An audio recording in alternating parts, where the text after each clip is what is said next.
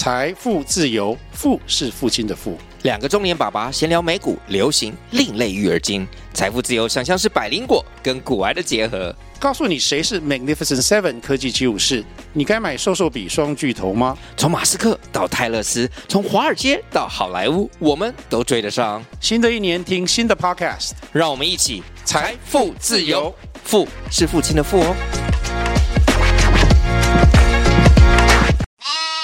各位大家好，欢迎大家收听《投资领头羊》，我是碧如。九月十三号，苹果 iPhone 十五按照时程发表了。这一次总共推出了 iPhone 十五、十五 Plus、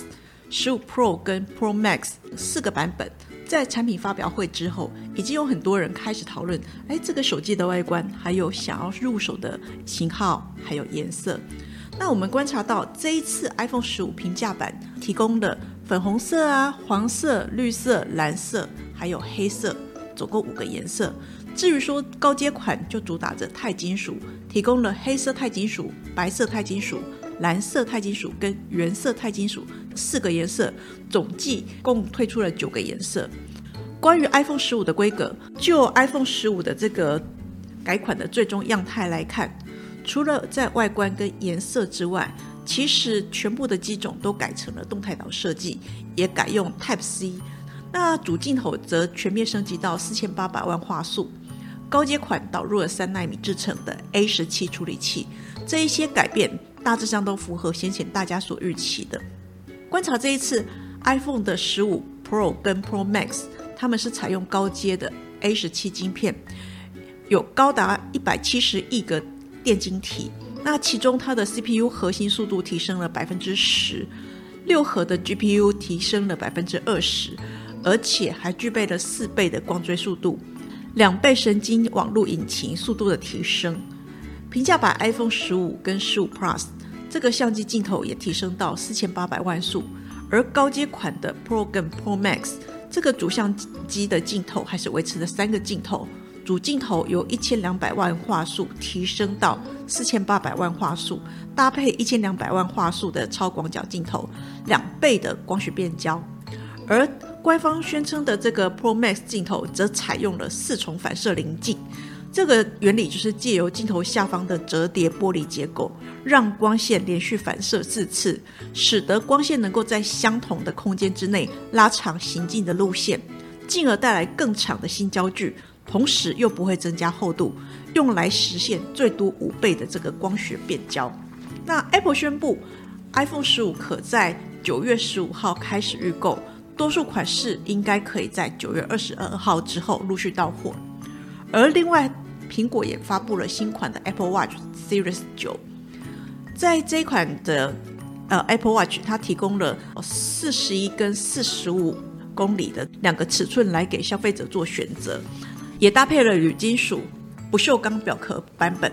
还分成纯 GPS 款式、GPS 加行动网络款式。另外还可以侦测到你的手指的动作啊，食指跟大拇指，你快速点个两下，就可以控制 App 里面主要的按钮，譬如说像关闭计时器、播放或暂停音乐。你也能够用在接听或者是挂断电话、相机遥控拍照这些等等。iPhone 十五系列改款符合市场的预期，虽然相机功能有所升级，然而这一次 Pro Max 是从反射棱镜是不是等于潜望式镜头设计？这个变成市场讨论的话题，加上说美国售价也比前一代调涨大概一百美元，让市场上稍微有一点失望，而且竞争对手动作不断，让苹果跟它的供应链股价在产品发表会之后多数呈现拉回。此外，最近手机市场也是波涛汹涌，苹果新机发表之前，华为隐藏版五 G 的手机。Mate 六十 Pro 就是来势汹汹的。由于说它创造话题，而且一机难求，华为不仅同场加印 Mate 六十 Pro Plus，还有折叠的旗舰机 Mate X 五这两款新机，更抢在同一天，也就是九月十三号上午十点开卖新手机 Mate 六十 Pro。由于华为先前受到美国禁令的冲击，一度垂死，濒临断气。它却能够以 Mate 60 Pro 华丽转身，而且绕过美国的禁令，不仅博得市场的这个眼球，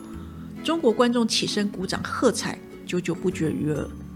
虽然许多消费者拿到华为新机之后，使用的反馈通常是说，诶，使用的时候手机是相当的烫，拍照的画质好像也不像过去那么的好。有一些则反映它使用的时候电力掉得很快。但是华为毕竟是振奋了中国民族自尊心，在爱国心的驱使之下，中国的民众自然乐意买单，手机热卖，而且追加订单。不过，因为手机的单价不低啊，所以没有换机需求的大部分这些消费者就会倾向不换。那如果你想买手机，可是市场上有很多不错的款式可以选，你从中选一支来，应该就是普遍的选项。有能力买手机，而且愿意买手机的人，大致上就是这么多，能增加的也有限，所以这个市场的饼就是这么大。如果华为手机热卖，当然会排挤掉其他手机品牌的这个手机销路，这也就是华为校正苹果之下让市场担心的重点。华为手机有大军压境的感觉，这个时候外传中国扩大公部门使用 iPhone 的禁令。虽然后续中国政府否认说，哎，他禁用苹果的手机，但是他声称苹果手机是有安全的隐患。那我们回顾，二零二三年八月二十七号，美国商务部长雷蒙多访问中国，偏偏此时华为让市场上感受出绕道美国禁令有成。不论是谣传的公部门 iPhone 禁令扩大，还是官方宣称的 iPhone 存在着安全性的这个风险，这些种种的动作，其实或多或少都凸显了美中科技战可能会升温。那由于中国是苹果的第二大市场，在美中角力之下，爱国心、民族主义的驱动之下，是不是会让中国的消费者降低购买 iPhone 的意愿？iPhone 十五的销量会不会一蹶不振？这些都会让投资人的忧虑雪上加霜。平心而论，苹果的手机稳定，不容易坏，许多优点是坚定了果粉的忠诚度。它的操作界面人性化跟直觉化，加上说它后续的这些产品整合相当的顺畅，因此逐渐被苹果产品绑架的人大有人在。那我周遭的人也都期待着苹果的连接线器能够统一成欧盟认可的 Type C 界面。这个许多人也认为 Type C 取代 Lightning 可能将会是促成苹果 iPhone 换机的这个关键之一。此外，目前业界倾向认同苹果的设计是属于潜望式镜头，因为这个潜望式镜头跟目前 Android 的主流设计差异相当的大。简单的来说，iPhone 十五的 Pro Max，它四次反射望远镜头是属于定焦型的这个设计，优势在它的光学元件简单，不需要复杂的望远镜组设计，因为它没有变焦的元件，所以让苹果可以在降低成本的同时，将光圈的设计设计的比较大一点，所以这样子理论上应该会有比较好的光学表现，而苹果用简化的设计。用更少的元件来达成看起来好像很复杂的镜头功能，同时画质上有可能会更好。那画质改善应该是有帮助消费者的这个换机意愿，同时应该也可化解市场对光学镜头后市的一些疑虑。简单来看，苹果 iPhone 十五系列规格改变，对于受惠的公司方面，我们认为组装厂二三一七的红海啊。PCB 厂二三一三的这个华通自然会受惠在新机的出货，而 iPhone 十五 Pro Max 导入潜望式镜头，而且全系列的这个手机镜头都升级到四千八百万画素，像是三零零八的大力光啊，或三四零六的日晶光，自然会受惠。另外，呃，新机采用动态岛设计啊，充电孔由 Lightning 改成 Type C 的规格，那。相关的线材厂，像是五四五七的宣德啊，二三九二的正威，六一九零的良伟，四九六六的普瑞 KY，六一零四的创维，六七五六的微风，二四三六的伟全电，跟三五八八的通家，还有五二六九的祥硕等等，这些都有机会借由供应链的能力或市场的产值而逐渐壮大的公司。不过美中角力持续之下。基于科技战可能在升温，还有华为的再度崛起，这些可能都会蚕食苹果的市占。因此，多家券商陆续下修了 iPhone 十五系列的出货预期。许多的大型投行如大摩估计，苹果二零二三年营收可能会受到最多大概四个 percent 的冲击。那目前新 iPhone 今年的这个总出货不及八千万只，已经成为市场上的公式，而且这个数字约等于原先天风证券分析师郭明奇保守的看法，大概七千到八千万只的这个水准。我们观察到，历年 iPhone 新机多在欧美销售旺季前发表。对于苹果跟瓶盖股的这个族群的股价想法，我们认为，由于金融市场投资股价驱动力在乎它的成长性，成长性为正为负，它的角度是平缓或是陡峭，其实对股价的这个加减分是相当的大。市场上都会先预先期待，还有想象，所以股价就领先驱动。等到梦醒，那梦醒的时候，当然就冷静一下。之后如果情况还不错的话，再梦一次。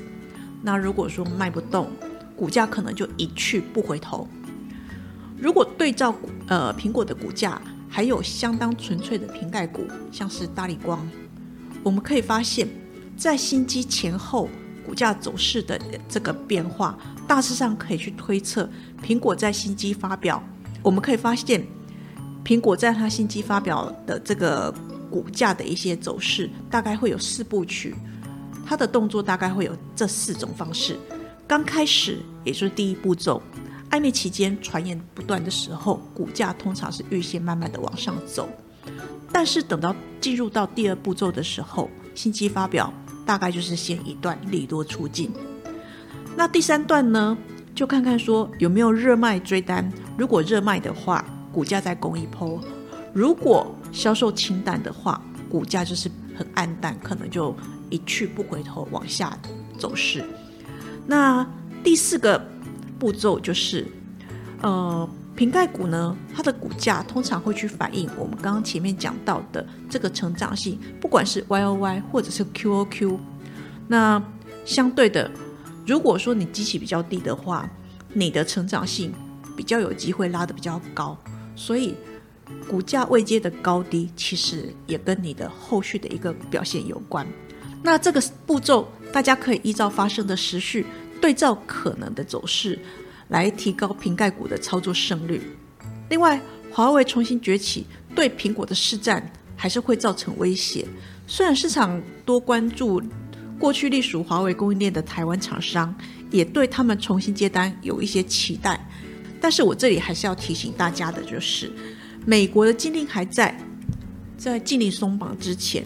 过去隶属供应链的半导体，还有一些产业业者，他可能很难重新的加入。再者，近年的中国，它朝向晶片的自主化、国产化的趋势，目前零件国产化程度明显的提高。就网络拆箱华为 Mate 六十 Pro 之后，发现它的零件国产化。的这个比例是高达九成以上，能在地生产又是政治正确，那何必让所有的花都落到别人家呢？因此，中长线对华为回头加单台湾厂商供应链这件事情，我们认为不宜过度乐观。目前市场上关注华为晶片取得是不是顺畅，因此晶片交货量将是观察的重点，可以观察。后续 Mate 六十 Pro 的这个实际交货量来推测，如果交货正常，这可能代表了中国已经突破半导体产业的量产，还有自主化的瓶颈。那全球科技业版图可能重新做洗牌的动作，后续不容小觑。那我们回顾过去华为的崛起，它靠的是不练习浮夸提升各项的功能，逼迫对手软硬体规格大升级。那台厂供应链也在各个品牌手机升级的浪潮之下尝尽了甜头，但是禁令之后，华为跌落神坛，手机界硬体升级的这个脚步趋缓。那历年苹果新机规格升级也常被骂，哎呀不够上心。所以这一次华为重返荣耀，虽然供应链可能持续本土化，台湾厂商。我们推估应该能够分得的这个肉或者是汤是有限的，但长线来说，我还是期待华为能够回到过往，以大规格、大跃进的这个方式刺激对手经济，技术升级，从而拉动各个厂牌的这个品牌供应链产值的提升，那一天的到来。以上是投资领头羊节目内容，谢谢收听。本公司与所推介分析之个别有价证券无不当之财务利益关系。本节目资料仅供参考，投资人应独立判断、审慎评估并自负投资风险。